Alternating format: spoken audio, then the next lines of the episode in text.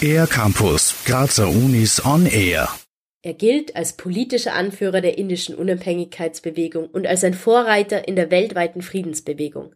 Mahatma Gandhi, dessen Todestag sich am 30. Jänner zum 75. Mal jährt. Anstatt zu Waffen hat seine Bewegung im Kampf für Gerechtigkeit zu anderen Mitteln gegriffen. Maximilian Lakic beschäftigt sich an der Uni Graz mit Friedens- und Konfliktforschung und erklärt. Gandhi steht für den gewaltlosen Widerstand. Was das Besondere hier eben ist, ist, dass es tatsächlich möglich ist, Großes zu erreichen, politisch, auch wenn man in einer unglaublichen Situation der Unmacht ist, wie die Inderinnen unter der Besatzung des britischen Empires. Und das ist eben möglich durch das Allerbilligste, nämlich keine Waffen, sondern sich einfach nur als Mensch hinzustellen und die absolute Gleichstellung einzufordern. Gandhi war damit Teil einer Bewegung, die unter anderem durch Martin Luther King in den 1960er Jahren, also rund 20 Jahre nach Gandhis Tod, ihren Höhepunkt gefunden hat.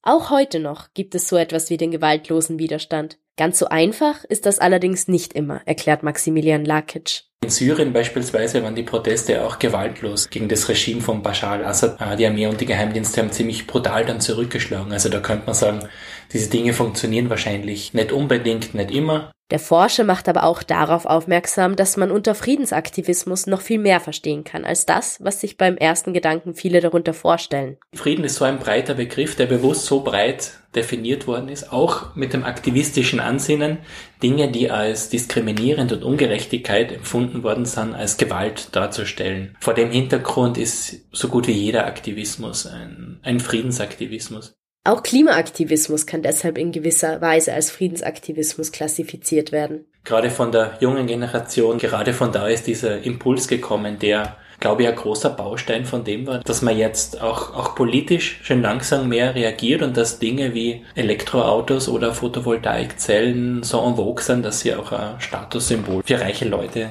geworden sind. Gerade wenn man den Begriff des Friedensaktivismus also etwas breiter fasst, ist er auch in Europa heute relevant. Und genau deshalb braucht es Menschen, die sich wissenschaftlich damit auseinandersetzen. An der Uni Graz gibt es dazu Möglichkeiten, schildert Maximilian Lakic. Und in dem Bereich bieten wir viele Lehrveranstaltungen an, die Frieden, Konflikt und Demokratie zum Gegenstand haben. Es gibt aber auch Programme, für die man sich inskribieren kann. Wir haben da ein Masterstudium Plus Modul, das sich Peacebuilding in Conflict Transition nennt, im Rahmen von 23 ECDS. Das Masterstudium Plus können Studierende der Uni Graz im Rahmen des Masters oder zusätzlich dazu absolvieren. Das Ziel ist, Studierenden die nötige Expertise mitzugeben, damit sie in Nachkriegsgebieten arbeiten oder sich an friedensschaffenden Maßnahmen beteiligen können. Für den R-Campus der Grazer Universitäten, Sophie Aster. Mehr über die Grazer Universitäten auf ercampus-graz.at